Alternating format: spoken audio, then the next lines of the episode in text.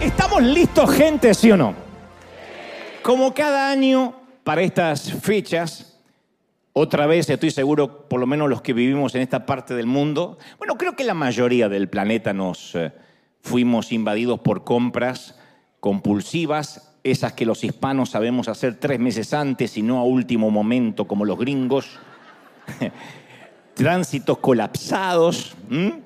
Eh, las pocas tarjetas navideñas que representan el pesebre, porque ya quedan pocas que representan el pesebre, muestran una sagrada familia muy serena, con aureolas sobre sus eh, cabezas. Y luego en el interior de las tarjetas se utilizan palabras cordiales como, como amor, buena voluntad, alegría, felicidad. Y siempre es bueno que honremos el natalicio sagrado con sentimientos bonitos, con palabras lindas, con buenos deseos. No obstante, como yo menciono cada año, justamente para esta fecha, cuando uno va al relato, cuando vamos al relato bíblico y austero de la Navidad, notamos una historia muy diferente al famoso espíritu de la Navidad hollywoodense, que no está mal, es lindo, los colores, la alegría, la fiesta, pero no obstante, insisto, uno tiene que recordar, o tenemos que recordar, que aquella primera Navidad de la historia no tuvo renos, no tuvo trineos, no hubo elfos, no hubo chimeneas humeantes, mucho menos familias enteras este, luqueadas, vestidas de rojo, desenvolviendo regalos. Pero no tenemos que olvidarnos que hoy estamos conmemorando, conmemorando al único rey que entró a este mundo sin dignidad y sin ninguna realeza, entró como un niño. ¿Sí? De hecho, fue un hijo ilegítimo porque sus papás no estaban casados. Y todos los idiomas tienen una, una expresión vulgar para denominar a un hijo legítimo. Y todas son espantosas, todas son palabras, o suelen ser palabras procaces, impúdicas, indecentes, obscenas, para mencionar al hijo que es ilegítimo. Y su cuna, lo sabemos, fue un comedero de animales, sus compañeros de cuarto tenían cuatro patas, no tenía ningún tipo de alcurnia cuando nació, de abolengo, de casta, de estirpe. Y la verdadera historia no se parece a las tarjetas de Navidad. José y María, de hecho, no fueron reyes, no llegaron a Belén en una caravana con sirvientes, con camellos, rodeados de oropeles, con los honores de un, de un jefe de Estado. Eran inmigrantes, inmigrantes fugitivos. Así que Jesucristo literalmente nació fuera del sistema legal, fuera del sistema religioso y fuera del sistema político, totalmente fuera del establishment, fuera de todo sistema. Y en ese sistema había otro rey llamado Herodes. La figura de Herodes representaba la grandeza en aquel entonces. Herodes nació en cuna noble, fue líder de ejércitos, el Senado romano le otorgó el título de rey de los judíos. El primer rey de los judíos, que se conoce como tal, era Herodes, cuando tenía apenas 33 años. Qué ironía, ¿no? Que fue la edad en que el Señor subió a la cruz. A los 33 años Herodes fue nombrado el rey de los judíos. Y era tan buen político, o no sé si tan buen este, dictador, que retuvo el poder por 40 años. Y fue el más grande constructor de todos los tiempos. Nadie en el periodo de, de, Herodes edificó tanto, ni tuvo proyectos tan grandiosos que mostraran semejante esplendor en su mundo. Y Jesús también fue constructor, pero de sillas y de mesas, porque era carpintero. Y no nos consta, no hay registros históricos ni arqueológicos de que haya alguno de sus trabajos de carpintería sobrevivido, que haya una mesa que él construyó, una silla. No creo que haya perdurado en el tiempo, no creo que sucediera. Pero para el mundo antiguo, Herodes era quien estaba más cerca de los dioses. Era el consejero del César. Y la única biografía o la más fidedigna que existe sobre el rey Herodes dice, Herodes, rey de los judíos y amigo de los romanos. Y a Jesús lo llamarían amigo de los pecadores, amigo de los rotos, Y eso no era un elogio precisamente, no era un halago. Y de hecho lo arrestarían como enemigo de Roma, totalmente las antípodas de, de Herodes. Pero Herodes representaba el sistema, el establishment. Gobernó en un tiempo en que solo los implacables perduraban. Eh, Roma consideraba a Herodes como el gobernante más eficaz que el imperio jamás había tenido. Era un tipo que si alguien le molestaba lo mandaba a ejecutar. Ejecutó a dos de sus cuñados, a la esposa que más amaba, porque un día sospechó de ella y dijo, por las dudas le vamos a quitar la cabeza. Y mató a la suegra, obviamente, ¿no? Después de Herodes, nadie más llevaría el título de rey de los judíos. Nadie más. Excepto una víctima de crucifixión que había nacido fuera del sistema herodiano, fuera del sistema romano. Las vidas de Herodes se entrecruzaron solo una vez, cuando los sabios de Oriente fueron a preguntar dónde podían hallar al verdadero rey de los judíos. Y le fueron a preguntar al tipo, Herodes. La Biblia narra que cuando el rey Herodes oyó esto se turbó, claro, y ahora entendemos el por qué. Él era el rey de los judíos, o por lo menos se consideraba como tal. Y dice la palabra que Herodes se enfureció y mandó a matar a todos los niños menores de dos años en Belén y sus alrededores, porque no le constaba qué edad podría tener el, el, nuevo rey de los judíos. Dijo, a lo mejor tiene un año, a lo mejor está recién nacido, pero no más de dos años. Entonces este periodo se conoció como la masacre de los inocentes, un acto de exterminio y de terror entre los bebés que nunca se representa, obviamente, en ningún pesebre viviente. No queremos recordar eso. Pero bajo el régimen dictatorial y hegemónico de Herodes, el orden de exterminar a todos los infantes era una medida de gobierno para mantener la estabilidad en su trono frente al rumor de la invasión de otro reino. Así es como Jesús entró al mundo un día como hoy, independientemente que no coincidan las fechas. En medio del terror, pasó la infancia escondido como un refugiado en Egipto. Entonces la noche que Jesús nació, no todo dormía en derredor, no todo brillaba, no fue precisamente una noche de paz. Herodes envió a sus soldados a las casas de las familias campesinas entraban a la fuerza, tiraban la puerta abajo y cuando hallaban a un infante varón, le hundían una espada en el cuerpito. Belén no tuvo noches de paz mientras Herodes andaba al acecho buscando a Jesús. Y a Herodes, que construyó ciudades, que dirigió ejércitos, se lo llamaba Herodes el Grande. Pero a nadie se le ocurrió llamar a Jesús Jesús el Grande. Mateo cuando hace la mención de Jesús, por primera vez, cuando Jesús debuta en las escrituras, usa un título diferente. Dice, vayan e infórmense bien acerca de este niño.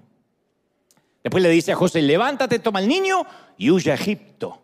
Así que se levantó José y tomó el niño. Cada vez que aparece Jesús no aparece como el grande, el hijo del rey, el príncipe, aparece como el niño. Y el título niño, especialmente en esos días, estaba en las antípodas de un rey estaba justamente en la vereda contraria de, de un grande. En el mundo antiguo los chiquitos estaban en el escalón más bajo. Y tanto en griego como en latín la palabra infante significa el que no habla. Los niños carecían de la dignidad de la razón.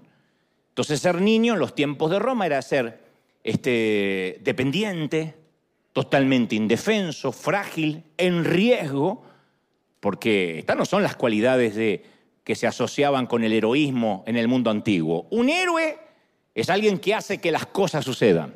Un niño es un ser que las cosas le suceden, las cosas le pasan. Y muchos chiquititos en la edad de Jesús no llegaban a crecer. Por en el mundo antiguo los bebés no deseados se los abandonaba para que murieran. Entonces el jefe de familia tenía el derecho legal de dar muerte a cualquiera de su familia sin ser acusado de un crimen. Y esta determinación se tomaba hasta ocho días después de haber nacido un bebé. Ya sea porque era el género equivocado, esperaban un varón y había venido una niña, la podían matar. Ya sea porque tenía un defecto, una malformación, por pobreza, por no poder mantenerlo. Las razones más frecuentes por las que se abandonaba un recién nacido eran cualquiera de estas cosas. No, no, no, es, no es el varón que esperaba, o la legitimidad del vástago. Dudaban si eran hijos no había exámenes de ADN ni forma de corroborar. Entonces, si dudaban por las dudas, se lo asesinaba. Y puesto que a Jesús se lo consideró un hijo legítimo, de José haber sido romano, no habría sobrevivido. A estos bebés se los abandonaba a menudo en un, este, en un estercolero. Y eso sucedía con tanta frecuencia que a los niños se les empezó a llamar copros, que significa estiércol. En vez de decir, ¿cuántos niños tienes? ¿Cuánto estiércol has amontonado durante tu vida? Es espantoso. Pero esto era el último eslabón de la sociedad en las familias. Y a los bebés discapacitados, los que parecían débiles, se los eliminaba ahogándolos. Y una, ley romana estipulaba que fuera alguien si nacía deformado o era contundentemente eh, malforme, había que eliminarlo rápidamente. Y los niños tenían valor si le servían al Estado. Y Herodes personificaba al Estado, al sistema. Por ahí algunos quedaban como esclavos. Y ese niño en Belén un día creció y comenzó a decir cosas de otros niños. Un día le preguntaron, Señor, ¿quién es el más importante en los cielos? Y Mateo plasmó este momento y dice que él llamó a un niño, llamó a un copros, lo puso en el medio y entonces dijo, a menos que ustedes cambien y se vuelvan como este niño, no entrarán en el reino de los cielos. Eso era decirle a toda esta gente, tienen que ser lo peor de lo peor, lo más dependiente que existe. luego agrega el Señor, por tanto, el que no se humilla como este niño, no va a ser grande en el reino de los cielos. Jesús no dijo que era tarea del niño llegar a ser como Herodes. Él dijo que la tarea de Herodes era llegar a ser como el niño. Y más tarde anunció algo que no se le hubiese pasado por la mente a nadie. Él dijo, el que recibe en mi nombre a este niño, me recibe a mí. Los copros tenían una nueva identidad. Y desde ese entonces, los niños, los rotos, los que alguna vez nos tuvieron como estiércol, tenemos un lugar en el reino de Dios gracias a que alguien nos reivindicó. ¿No es maravilloso? Un reino para niños antes de Disneyland. ¿Y eso quién lo dijo? Nada menos que quien nació fuera del sistema político y fuera del sistema religioso. Dicho esto, esto es lo medular del mensaje de hoy. Y quiero que lo podamos guardar en el corazón. Tenemos que comprender que las grandes cosas, las grandes visiones, los grandes sueños, a menudo suelen nacer fuera del sistema. La Biblia dice que María se dispuso a dar a luz a su bebé y todos sabemos lo que pasó, no había lugar en la posada, no había estructura para darle cabida, para que ella pudiera entregarle ese bebé al mundo. Y esta mujer entendió que las grandes cosas siempre salen, suelen ocurrir fuera del sistema, fuera de la caja. Y a veces el sistema nos quiere bloquear, nos quiere cercenar, porque no hablamos el idioma, porque somos hispanos, porque somos inmigrantes, por nuestro color de piel. A veces el sistema nos va a cerrar la puerta, nos dirá que no podemos entrar nos va a dejar fuera del círculo en un momento vulnerable. Y una cosa es sentirnos excluidos. Todos estuvimos alguna vez en el césped de la exclusión. Pero otra cosa es cuando nos dejan afuera en un momento que nos sentimos muy vulnerables. Cuando más necesitamos un abrazo, cuando más necesitamos una palabra de apoyo y nos dejan fuera de lo que sea. Hay ocasiones que no podemos esperar que el sistema nos abra la puerta y nos dé un espacio para dar a luz lo que Dios puso en nosotros. Pero yo entendí a través de todos estos años que Dios prefiere hacer grandes cosas en lugares extraños.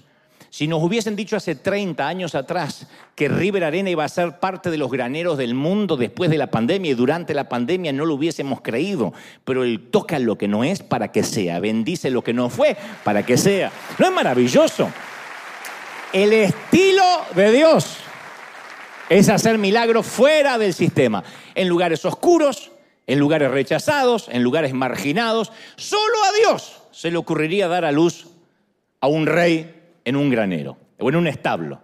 Y mucha gente renuncia a los sueños. Yo sé que hay gente que a esta altura del año dice, yo estoy harto, cansado o cansada, porque el sistema, porque la religión organizada te dice no hay lugar para ti, no hay sitio para que te ocultes, para que para que puedas descansar, para tener el reposo del guerrero. De hecho, el mundo actual siempre nos dice, no hay lugar para tu fe. El mundo nos está diciendo, no hay lugar para las convicciones cristianas. No hay lugar para los valores cristianos, ni en Netflix, ni en HBO, ni en Hulu, ni en Amazon Prime, ni en la vida real, ni en los colegios, ni en las universidades. Hay espacio para todo lo demás. Hay espacio para la diversidad de género, hay espacio para el homosexual, para el bisexual, para el transgénero, para el que se autopercibe niñe o perro o elefante, para el reggaetón repleto de palabrotas, para el porno. Pero siempre el sistema nos dice, hay lugar para todo eso, pero no hay espacio para tus convicciones. Y hay ocasiones que uno tiene que dar a luz el sueño en medio de ovejas, de vacas, de otros animales, pero las circunstancias nunca pueden detener la promesa, nunca. Y yo quiero que te grabes esto, el sistema, escucha, el sistema nunca va a dejar que traigas a luz algo realmente grande, o por lo menos lo va a impedir. Y las grandes cosas siempre nacen fuera de la caja, siempre. Entonces uno tiene que estar dispuesto a pasar cierta temporada en una situación incómoda para obtener lo que Dios nos ha prometido. Hay situaciones que hay que pasarlas. Una de las cosas que a mí me, me hace amar a Dios y, y seguirlo todos estos años es que todo lo hizo fuera del sistema. Lo hizo fuera del sistema político, fuera del sistema religioso. Nadie odiaba a Jesús como la, gente de la iglesia. Eran los fariseos, los eh, saduceos, la gente que intentaba matarlo. Él nació fuera del sistema, predicó fuera de las sinagogas, desarrolló su ministerio fuera del sistema, murió fuera del sistema. El libro de los Hebreos dice que él murió fuera de las puertas de Jerusalén. Entonces, yo no sé qué es lo que Dios te prometió para este nuevo año que comienza, ¿qué? En apenas siete días. Quizás estás iniciando un negocio, o capaz estás dando a luz una familia, o estás dando origen a un ministerio, o esta vez estás dando a luz una visión y no ves los recursos, y estás tambaleándote ante la promesa de Dios diciendo, ¿será que entendí bien? ¿O fue una noche de indigestión por comer demasiado burritos? Que si comieran asado argentino no les pasaría eso, pero por comer arepa y esas cosas es que se producen las pesadillas. No tengo base teológica para esto, pero ocurre. Algunos están diciendo, ¿sabes? Se me está yendo la vida, no tengo suficiente ayuda, no tengo suficiente apoyo, no tengo suficiente gente, me doy cuenta que no tengo suficiente dinero para emprender. ¿Qué voy a emprender algo nuevo si apenas puedo con las deudas?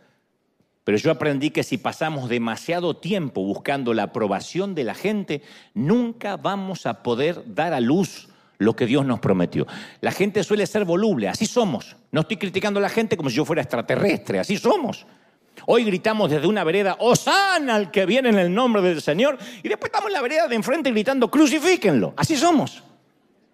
Miren las redes sociales y se van a dar cuenta cómo somos. Si construimos en base a las opiniones de la gente, todo lo que construyamos se va a desmoronar. Entonces no es necesario tener la aprobación del hombre, quítate ese peso, regálate eso para esta Navidad. No es necesario tener los recursos del hombre, no es necesario tener el dinero del hombre. Aquí alguien tendría que decir amén porque esto está maravilloso. Yo aún recuerdo, hace muchos años atrás, cuando recién comenzaba en el ministerio, que un empresario me amenazó y me dijo, si yo dejo de darte dinero, no sé qué vas a hacer. Te vas a morir de hambre, me dijo. Y recuerdo que yo era jovencito, más flaquito que ahora, y ahí en la terraza de un estacionamiento, de un, de un shopping o de un mall, tomé valor y le señalé, lo señalé con mi dedo, lo miré a los ojos. Dios no me deja exagerar ni mentir. Muy jovencito. Me temblaba un poquito el dedo porque el tipo era grandote. Pero son esos momentos de valentía que uno dice y sale corriendo, dice las cosas y sale corriendo. Le dije, mira, eres tan pobre que lo único que tienes es dinero en el banco. Eres pobre. Pero sobre mí hay algo más grande de parte de Dios. Así que apenas te hagas el favor de hacerte a un lado, Dios va a poner una fila de empresarios que van a tener el honor de ser parte de esta visión. No me olvido más. Tomé valor. Le dije, con tu dinero Tú no puedes nunca obtener unción, jamás, ni favor de Dios. Pero con mi unción y con el favor de Dios yo no voy a tener problemas de dinero, nunca. Y se fue enojado el tipo y efectivamente Dios después me trajo muchísimos recursos a través de otra gente. Y también recuerdo, porque hoy es un día para recordar esas cosas maravillosas, al director de un canal, de una cadena, que me amenazó con su, una cadena religiosa, que me amenazó con su tono mafioso y me dijo, si yo te saco del aire de mi canal, en menos de dos meses la gente no va a saber quién eres, no va a saber quién, ni, ni de qué se trata tu ministerio, porque yo te hice crecer. Y después me dice, yo levanté el ministerio de fulanito y de menganito y puedo hacerte desaparecer, así como que parezca un accidente. Aquí yo ya era un poquito más grande. Y le dije, mira, las cadenas de televisión no ungen a la gente. Desde que tengo uso de razón, Dios es el único que levanta, promociona, sustenta, bendice y sostiene. Alguien tiene que decir, ese es mi Dios. Entonces, no tenemos que encajar en el sistema. Es más, hay que evitar entrar en el sistema. Y la palabra es, no abortemos el bebé. No sé qué está gestando de parte de Dios. No abortes el bebé, no asesines, no asesinemos nuestro sueño. Puede que sea una temporada difícil como le tocó a José y María.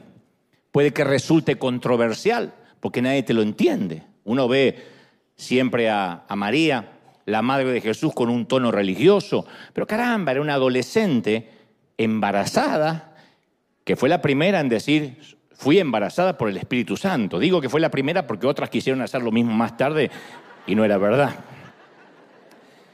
Y su novio le tenía que, su prometido le tuvo que creer, un ángel le tuvo que aparecer para que le creyera. ¿Qué habrán pensado sus padres? ¿Qué dirías tú si fueras el papá de una muchacha de, se presume, 17, 16 años que te dice, me embarazó el Espíritu Santo? No fue José, no fue mi novio. Tú matarías primero a José por las dudas y después averiguas si fue el Espíritu Santo. Entonces, es posible que esa temporada esta temporada sea controversial, que sintamos dolor, puede que no sintamos apoyo, puede inclusive que tengamos amigos que no entiendan la temporada que estamos pasando. Y es posible que no contemos con el respaldo de personas a, las quienes, a quienes respetamos, que decimos, pero me apoyaron toda la vida, pero por alguna razón, cuando uno empieza a vivir una temporada de embarazo de un sueño de Dios, hay gente que no te va a entender te va a decir que no tienes la capacidad, que no tienes los recursos, que no, no puedes. Pero yo he aprendido que si Dios comenzó algo en nuestra vida, nunca hay que abortarlo solamente porque hay dolor o porque hay oposición. Yo sé que algunos, metafóricamente, hablando en tono de hipérbole, tienen los pies hinchados. Esto lo van a entender las que alguna vez se embarazaron. Estás vomitando a cada rato. Te duele la espalda, ya no sabes cómo acostarte para descansar y estás a punto de entrar en un trabajo de parto de parte del Señor. Y el Señor me muestra claramente que todo ese trabajo de parto es que obviamente hay un nacimiento que se acerca. Hay gente que dice, pero yo ya no puedo más, no sé cómo voy a llegar hasta fin de año. No voy a hacerte levantar la mano, pero sé que lo hay. Y cuanto más seguidas son las contracciones, más cerca está el bebé. Cuanto más te empieza a doler, cuando dice no puedo más, Dios me dice que te diga no te entregues, no te rindas, porque lo que te prometí que van a hacer, va a nacer, va a ocurrir. ¿Tú lo crees de verdad, sí o no? Entonces, es posible que estés pasando oposición, contracciones, pero este es el momento que debes pujar. Si fuera un pastor moderno le diría, de esos de ahora, yo soy bastante antiguo, aunque no lo parezco, pero le diría, dile que está a tu lado, puja hermano, puja hermano ahora. Ahora voltea atrás y dile, tienes que pujar. Pero como hay mucha gente invitada, no quiero que le hables a alguien que está con cara de bulldog y no quiere que le hables. No obstante, cuando el dolor aumenta es cuando más hay que pujar. ¿Sí o no? Menos mal que los varones no me dijeron sí como si supieran. Cuando más duele y más seguidas son las contracciones, es señal de que ya viene. Entonces hay algo dentro nuestro por lo que vale la pena pujar, por lo que vale la pena esforzarse, por lo que vale la pena entregar. Y yo siento de parte del Señor que en esta, en estas fiestas que comienzan ahora, que van a terminar Dios mediante dentro de dos lunes, no, no te rindas, no, no aflojes, no te entregues. Todavía no sonó la campana, no, no arrojes la toalla. Y cuanto más seguido es el dolor y cuando dices que, es que ya no soporto, no es porque te estás por rendir, significa que van a hacer lo que Dios te prometió. David dijo en el Salmo 35, el llanto puede durar toda la noche, pero por la mañana vendrá el grito de alegría. Alguien tiene, ahora sí, alguien tiene que dar un grito de alegría, ¿sí o no? Aleluya. Ahora, yo sé que todos quisiéramos decir, ¿y cuán larga va a ser la noche? ¿Y cuánto va a durar el trabajo de parto? Cada vez que me toca orar por una embarazada, le digo, Señor, que el parto sea como un estornudo, que haga achis y salga el chamaco. Y a veces se da y a veces no. Pero por lo menos se va contenta, ¿no? No le digo como las matronas de antes, las madres de antes, ay, cómo vas a sufrir, así hacía mi mamá. Ay, cómo vas a sufrir encima. Yo tuve cuatro hijos y todos cabezones. Y parto normal, me abrieron hasta acá, decía mi mamá. Entonces las, jovencitas primerizas temblaban. Esos eran los consejos que mi mamá le daba a sus nueras. Cuídate, hija, ¿eh? no vas a caminar por, por años.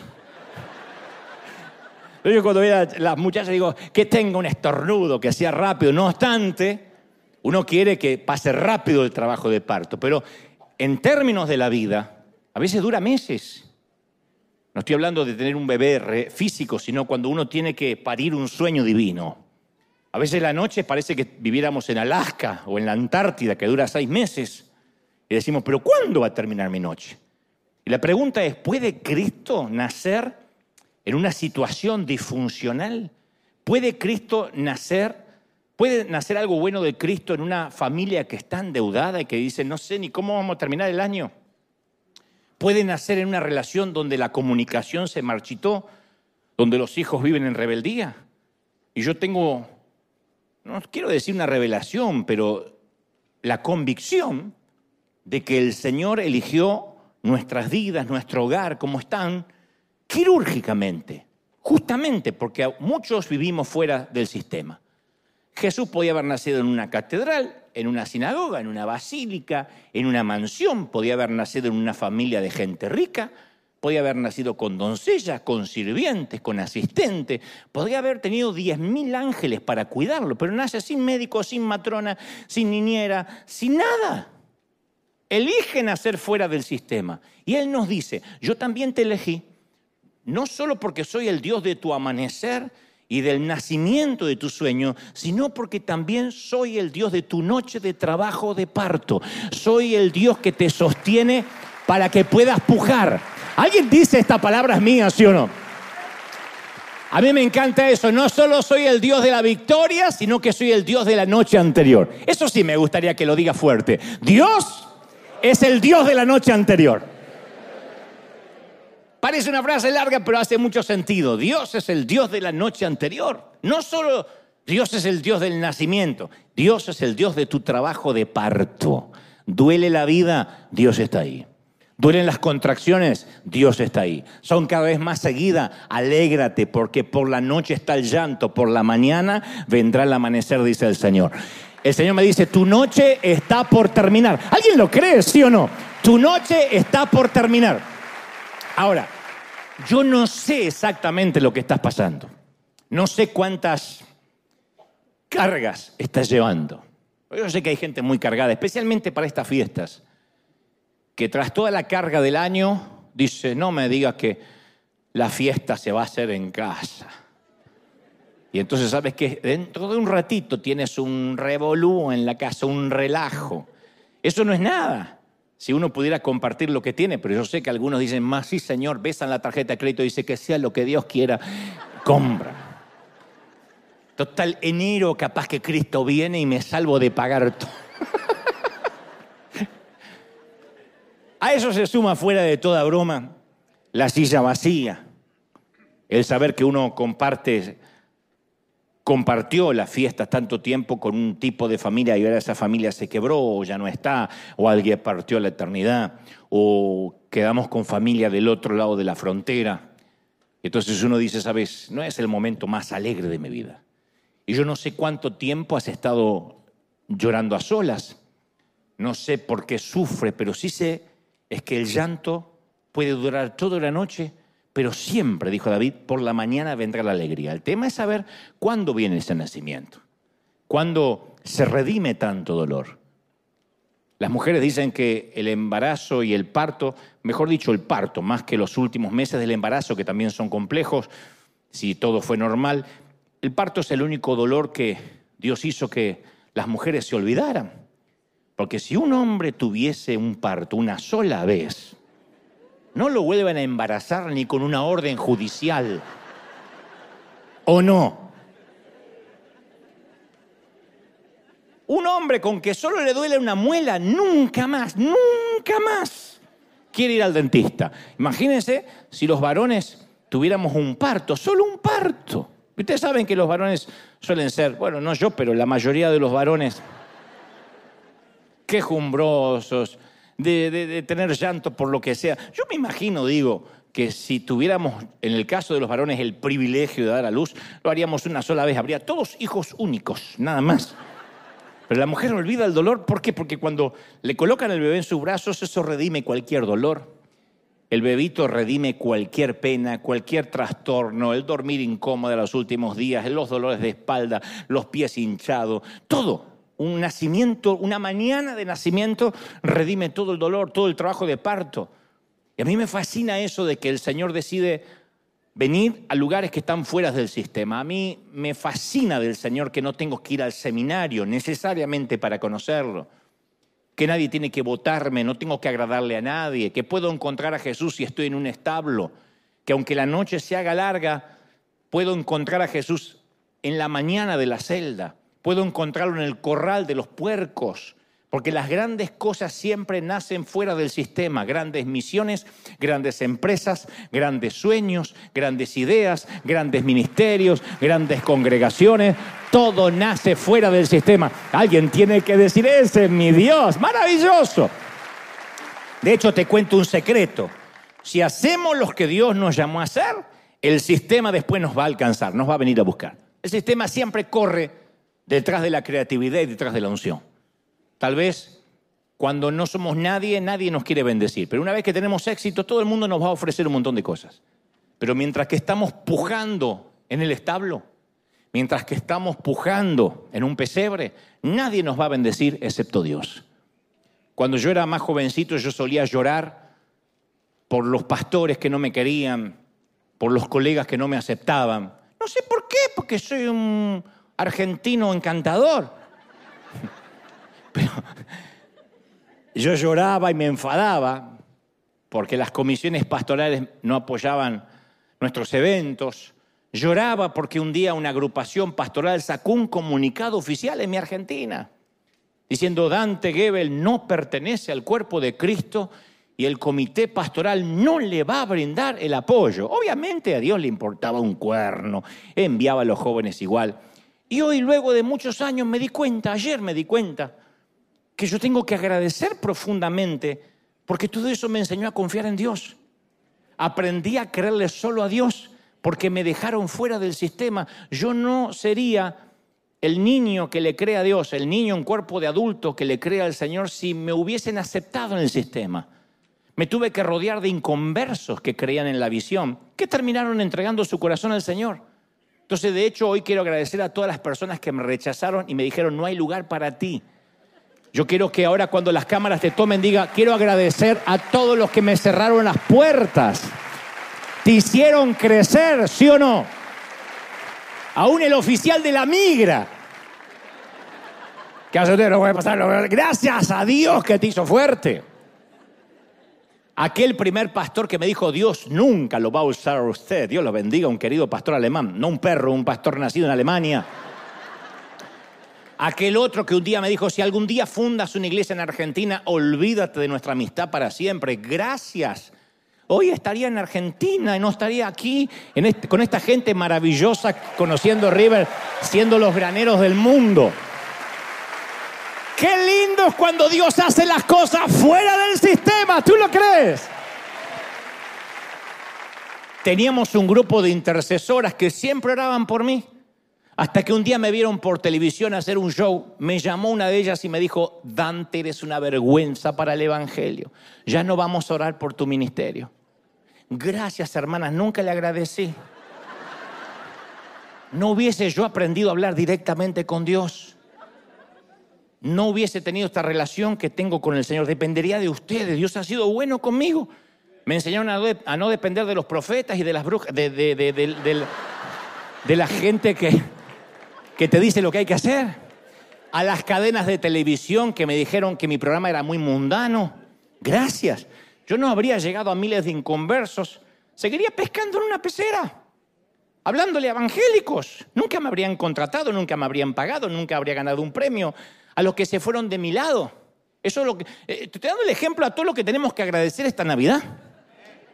Los que dijeron, no, no, no me voy al lado de Dante porque este ministerio se desmorona en cualquier momento. Gracias por haberme evitado el mal momento de tener que despedirlos. Porque ahora viajo más liviano. Dios desató bendiciones que estaban detenidas. Dios trae cosas más grandes. Qué lindo es un Señor fuera del sistema, ¿lo crees? A los empresarios que me dijeron, te voy a quitar el apoyo. Gracias, porque eso me hizo conocer a otros millonarios que sostuvieron la visión hasta la fecha. A los anglos tenemos que agradecer nosotros que cuando no teníamos este arena, no nos querían rentar sus templos, cuando no teníamos edificio. De haberlo hecho, no tendríamos el arena, hoy no habríamos comprado esto. Yo le quiero agradecer, si no fuera por usted, estaríamos rentando nuestro servicio, hoy serían por la tarde, en un lugar que no es el nuestro. Y ustedes seguramente no estarían viniendo aquí, pues ya estarían preparando las carnitas para comer. A los amados pastores, esto va para los que miran por streaming que todas las semanas me constan, le prohíben a sus miembros, no miren esos mensajes, no miren a River, porque está comprobado que la censura y lo prohibido siempre produce más curiosidad. Siempre. Cuando te dicen, no veas este video porque puede herir tu sensibilidad, ¿qué haces? Uh, así son. No toques el plato que quema, dice el camarero. Ver, uh, siempre. Nosotros no habríamos podido pagar tanta publicidad. A los que editan videos con mala intención, porque mueven los algoritmos, generan tráfico, hacen que miles tengan curiosidad de ver nuestros mensajes. Entonces, gracias por promover a River, por trabajar voluntariamente sin tener que pagarles. Eso es fabuloso. Iglesia, tenemos que agradecer a los que nos cerraron puertas, a los que nos dejaron fuera del sistema. Nos alegra porque todos los que estamos aquí tuvimos gente que dijeron, no te puedo ayudar. Y eso nos hizo fuertes, nos hizo resilientes. Eso nos hizo confiar en Dios. Hoy en día nadie puede decir, yo te ayudé, por mí llegaste a donde llegaste. A mí me alegro que no hay gente que pueda decir, yo hice crecer a Dante o a River. Dios suele hacer que sus sueños nazcan en un establo o en un granero para que nadie pueda atribuirse el crédito, a menos la vaca que estaba ahí. Nadie se puede atribuir el crédito. Él no comparte su gloria con nadie, con nadie. Entonces, si ahora mismo estás solo, sin apoyo, con contracciones muy seguidas, sin recursos, Ten por seguro que algo grande está naciendo y antes del amanecer Dios se va a llevar la gloria. Alguien tiene que aplaudir y decir, ese es mi Dios. Aleluya. Bueno, como te dije, hoy celebramos el nacimiento de un niño que iba a socavar las pretensiones de Herodes. Y conmemoramos ese, no sé, movimiento subterráneo que empezó fuera del sistema hasta que ese bebé peligroso logró nacer y esconderse de un monarca. La Biblia narra que en el tiempo, al tiempo de que nació Jesús, la historia hace y da un golpe. La próxima vez que se habla de Jesús, el, el, evangelista introduce la frase y dice, después que murió Herodes. Cuando Jesús empieza el ministerio, Herodes ya estaba muerto. De hecho, el capítulo 2 de Mateo menciona tres veces que Herodes estaba muerto. Mateo quería que supiéramos que Herodes el Grande, que Herodes el casi argentino, con toda su riqueza, con su gloria, con su poder, con su corona y su séquito, ya no era el grande, ahora era Herodes el muerto. Hoy en día Herodes, César, Nerón, suelen ser nombres de pizzerías, casinos e incluso perros. Nerón. Herodes está lindo para un bulldog, ¿o no? Herodes. En tanto los nombres de los que están inscritos en el libro de Jesús viven para siempre y son recordados por la historia, para siempre jamás. Aleluya. Ahora, no podemos darnos el lujo de olvidar que allá en Belén Dios entró en el tiempo y en el espacio humano. Y Dios, quien no conoce límites, asumió los confines de la piel de un chiquito, de un bebé, las limitaciones de la, de la mortalidad. Y, y, los pocos testigos oculares que hubo en Navidad, que fueron poquitos, ¿eh? en la primera Navidad, no se dieron cuenta de nada de eso. Vieron un bebé que se esforzaba por estrenar unos flamantes pulmones. Y algunos tardarían 30 años o más en darse cuenta que este era el Hijo de Dios. Pero la verdadera tragedia, yo digo cada año, insisto con esto, la verdadera tragedia es que algunos cristianos, miles de años después, celebremos el espíritu navideño gastando fortunas en el mall, en el shopping y olvidándonos de quien realmente estamos conmemorando. Es lo que es aún peor, que nuestros hijos crean nada más que es hartarse de regalos de parte de un gordo vestido de rojo, inventado en 1931 por la Coca-Cola. Antes de 1931 no había un gordo vestido de rojo, excepto tu esposo en calzones rojos, pero ese no es Santa Claus. El Señor ha creado un reino fuera del sistema. Y no se requiere dinero, ni títulos, ni estatus, ni talento, ni conexiones, ni palancas. De hecho, todas estas cosas a menudo suelen interponerse con aquello que Dios quiere hacer, con aquel nacimiento que Dios quiere traer a nuestras vidas. Entonces todos podemos formar parte de este reino que opera fuera de las reglas mundanas, las reglas políticas, fuera de las reglas religiosas. Y Él, esta misma mañana, tarde o noche, conforme estén mirando este streaming, nos hace una invitación formal. Al principio del ministerio de Jesús, un hombre llamado Natanael se muestra escéptico, no quiere creer en las afirmaciones que hacían respecto a favor de Jesús. Y entonces dice esa famosa frase, ¿de Nazaret? ¿Puede salir algo bueno de ahí? Mucho hemos escuchado esa frase. ¿Puede salir algo bueno de México? ¿De Argentina? Ah, de El Salvador. ¿Se acuerda cuando decían, de El Salvador solo salen maras y pandilleros? De México solo salen narcos. De Argentina solo salen sinvergüenzas, mentirosos y estafadores. Bueno, puede ser. Corruptos. Y cada, cada, cada etnia, cada raza, cada nacionalidad tiene su estigma. Y después lo tenemos nosotros, las familias. Soy de una ciudad pequeña en San Martín, Buenos Aires, llamada Billinghurst. ¿Puede salir algo bueno de Billinghurst? No, de Billinghurst no hay ni premios Nobel, ni Pulitzer, ni jugadores de fútbol en la Liga Europea. De Billinghurst, en mi tiempo, no se ofendan, salían delincuentes famosos, buscados en el periódico. Y lo íbamos a felicitar. Oh, don Visco, don Pelusa, qué lindo que lo están buscando. Entonces uno se va criando diciendo, ¿puede salir algo bueno?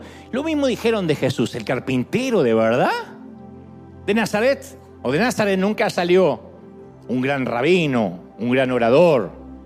Uno no se imagina Martin Luther King de Nazaret, o Madre Teresa de Nazaret, o un jugador de fútbol al menos, Messi de Nazaret. Chicharito tal vez, pero no Messi. Y Jesús no se ofendió por eso. Y Felipe, que ya estaba siguiendo a Jesús, le extiende a Natanael una invitación que hoy quiero hacerte a los que están en casa, a los que están aquí, la misma invitación que sigue vigente. Le dice, ven a ver. No le da una explicación teológica, le dice, ¿por qué no vienes a ver? Pero puede salir algo bueno fuera del sistema y ven a ver. Otra versión dice, ven y lo verás con tus propios ojos. Es como cuando invitamos a la, gente a venir a River Arena le decimos, vengan a vivir la experiencia. Sí, pero yo quiero saber si es marketing o branding. No, no, no, no, tienes que venir a ver. No te voy a adelantar nada, tienes que venir, entrar y ver la gente maravillosa de los chicos del Wilcontin, a los sugieres, a los servidores, a los que te saludan, al aroma, a la pulcritud, a la excelencia y a la presencia de Dios. Dicho de otra manera, pon a prueba lo que Jesús ha dicho. Haz tu propio experimento. Ven a ver lo que significa creerle a Él. Jesús le dijo a Natanael, ciertamente, les aseguro que ustedes verán abrirse el cielo y los ángeles de Dios subir y bajar sobre el Hijo del Hombre. Entonces, esta es la invitación que hemos hecho durante todo el año, que vamos a seguir haciendo hasta que el Señor, como digo siempre, nos lleve a su presencia. Prueba Jesús, ven a ver, compruébalo con tus propios ojos. No importa si eres católico, metodista, bautista, luterano, presbiteriano, reformado, anglicano, adventista, pentecostal, testigo de Jehová, judío, musulmán, budista, agnóstico, ateo o un flamante fanático del Inter de Miami. No importa, de donde sea que venga y sea lo que sea que creas, la oferta sigue vigente. Ven a ver, ven y lo vas a ver con tus propios ojos.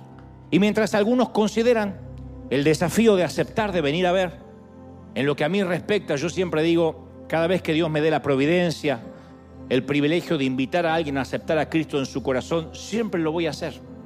Es una invitación, vengan a ver lo que Cristo significa cuando entra a nuestras familias, a nuestras vidas, a nuestras finanzas. No te puedo prometer una vida libre de problemas o un paseo por el parque, pero sí puedo prometerte que fuera del sistema Dios puede hacer nacer cosas grandes. En, en hogares destruidos por la quiebra, en hogares destruidos por, por la infidelidad, en lugares que están socavados por la enfermedad, por el cáncer, por la metástasis, por la leucemia, el Señor puede hacer nacer algo bueno de todo eso. ¿Dios sigue siendo bueno cuando las circunstancias no lo son? Claro que sí. Entonces aquí, en casa, vamos a hacer algo que no lo hacemos tan formalmente como hoy, pero hoy sí me gustaría pedírtelo, para que en casa se puedan unir. Porque hoy hay muchos familiares que se unen que dicen, ¿me están invitando a cambiar de religión? No, que vengas a ver, que conozcas al Señor, que lo conozcas, que entre en tu corazón. Y para eso estamos a una oración de distancia. Me encantaría que aquí y en casa repitan conmigo y digan, Señor Jesús, entra en mi corazón, perdona mis pecados. Tú puedes nacer en mi corazón, en mi casa. Estoy, fuera del sistema pero sé que harás un milagro.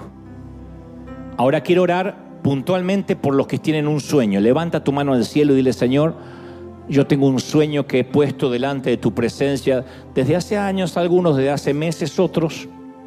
Y el Señor me dice que te diga que ese sueño empieza a veces a hacerte transitar por periodos eh, difíciles, incómodos, como una madre en el mes octavo, en el mes noveno, cuando ya lleva muchas semanas y dice, no puedo ni descansar. Yo sé que la espalda te duele. Yo sé que las cargas que estás llevando te están doblando, mija, mijo. Pero el Señor me dice que te diga, algo voy a empezar a, a hacer en estos días. Y cuando dice algo, está hablando de que las contracciones van a empezar a suceder más seguido. Y ese dolor o aparente dolor va a ser redimido, dice el Señor, cuando haga nacer en ti lo que he puesto. Sé que hay gente diciendo, pero no sé si podrás hacer algo en mí. ¿Puede salir algo bueno de Nazaret? Sí, Dios puede hacer algo bueno. Si Dios puso la eternidad en lo que era un copros, en lo que era un estiércol en ese entonces, ¿cómo no lo va a hacer con nosotros? Levanta las manos y dile, Señor, recibo esta palabra. Recibo esta palabra de parte tuya. Gracias, Señor, por este tiempo. Gracias por tu presencia. Gracias porque nos estás hablando. Me encantaría ahora orar por todos. Mantén la mano en alto, Señor. He hablado, he transmitido a este tu pueblo lo que creo me has dicho que diga. Y sé que hay cosas, sueños, visiones que están naciendo. Y esos sueños se van a cristalizar y van a comenzar a ocurrir, pero yo sé que tú les vas a dar la revelación a cada quien, que van a tener que pasar un periodo de pujar, de pujar más fuerte, vamos, de presionar porque viene, viene pronto. Dice el Señor, comienza la transición para tu vida. Y esa transición, ese, ese canal de nacimiento traerá algo nuevo, cosas que no viste, que no han oído tus oídos, ni han subido a tu corazón son las que tengo preparada para ti. Me encantaría que todos oraran conmigo en casa, en sus hogares, en, aquí en, en River Arena. Algo está ocurriendo y se está soltando. Yo creo que hay un nuevo nacimiento en compañías, en empresas, en matrimonios. Dios está trayendo fuera del sistema algo que nadie ve venir, un avivamiento que nadie ve venir, un mover del Espíritu que nadie ve venir. Y va a ser de los sitios más impensados. No será de las congregaciones, será de los closets. No será de los sitios públicos, será de los sitios privados. Y Dios levantará gente que no es para que sea. Y levantará a los niños para avergonzar a los adultos. Y aquellos que consideramos ignorantes, inocuos, para avergonzar a los sabios. Dice el Señor, es mi tiempo. Es el tiempo donde yo voy a levantar, donde yo voy a bendecir. Y yo te voy a sostener. Ahora toma un tiempo para agradecer, como dice yo recién. En tu corazón no tienes que decirlo en voz alta, pero agradece a todos los que alguna vez te cerraron puertas a los que te dijeron que no, a los que te negaron los papeles, los que te negaron la legalidad. Dile, Señor, pero sin rencor y sin ironía, de verdad le agradezco, Señor, porque me hizo crecer. Agradece todo lo que tus padres no te dieron. Agradece aquellos árboles de Navidad si es que había vacíos. Agradece los días que comías salteado. Los días que había que recalentar comida para que no se notara el hambre. Dile, Señor, todo eso me hizo un adulto con un alto nivel contra la frustración. Agradece los tiempos que has pasado cuando alguien te rompió el corazón, cuando alguien no te dio el, el, apoyo que necesitabas, porque eso te tiró a los pies de Cristo. Porque eso hizo que buscaras al Señor. Todos, todos. Dile, Señor, yo te agradezco por los días en que era niño, en que era niña, en que fui adolescente, en que alguien me molestó, en que alguien trató de arruinar mi vida, porque eso me hizo aferrarme a ti. Yo agradezco de verdad a los críticos porque han hecho popular a River, porque han hecho que mucha gente quisiera saber de qué se trata. Y agradezco a todos aquellos que se opusieron porque Dios siempre ha hecho que un nacimiento ocurra fuera del sistema. Padre, gracias por esta mañana. Gracias por tanta bendición. Yo te doy gracias, yo te exalto, yo te alabo. Gracias Señor, que esta Navidad, que esta Nochebuena sea el inicio de una etapa nueva. Gracias por lo que nos has dado. Gracias por tanta gloria. Gracias por los cielos abiertos. Te bendigo. Amén y amén. Dos cosas. Señor Jesucristo, muy feliz cumpleaños. Señoras y señores, muy feliz Navidad. Pónganse de pie y dale un aplauso grande y al resto del mundo con este aplauso gigantesco de River Arena. Chao, Dios lo bendiga. Firme como talón de oso. Chao, chao, chao, chao, chao.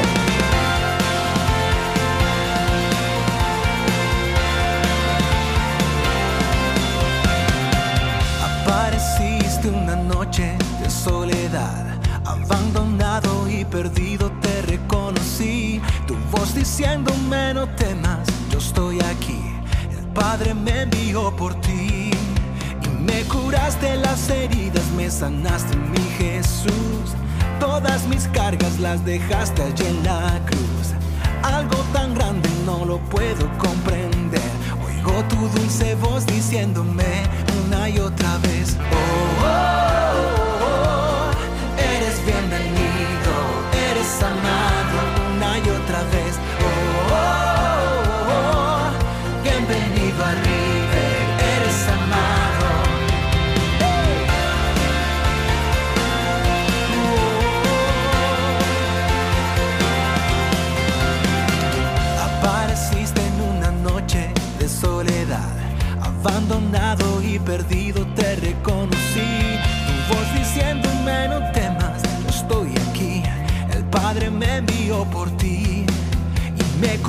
sanaste las heridas, me sanaste mi Jesús. Todas mis cargas las dejaste allí en la cruz. Algo tan grande no lo puedo comprender. Oigo tu dulce voz diciéndome.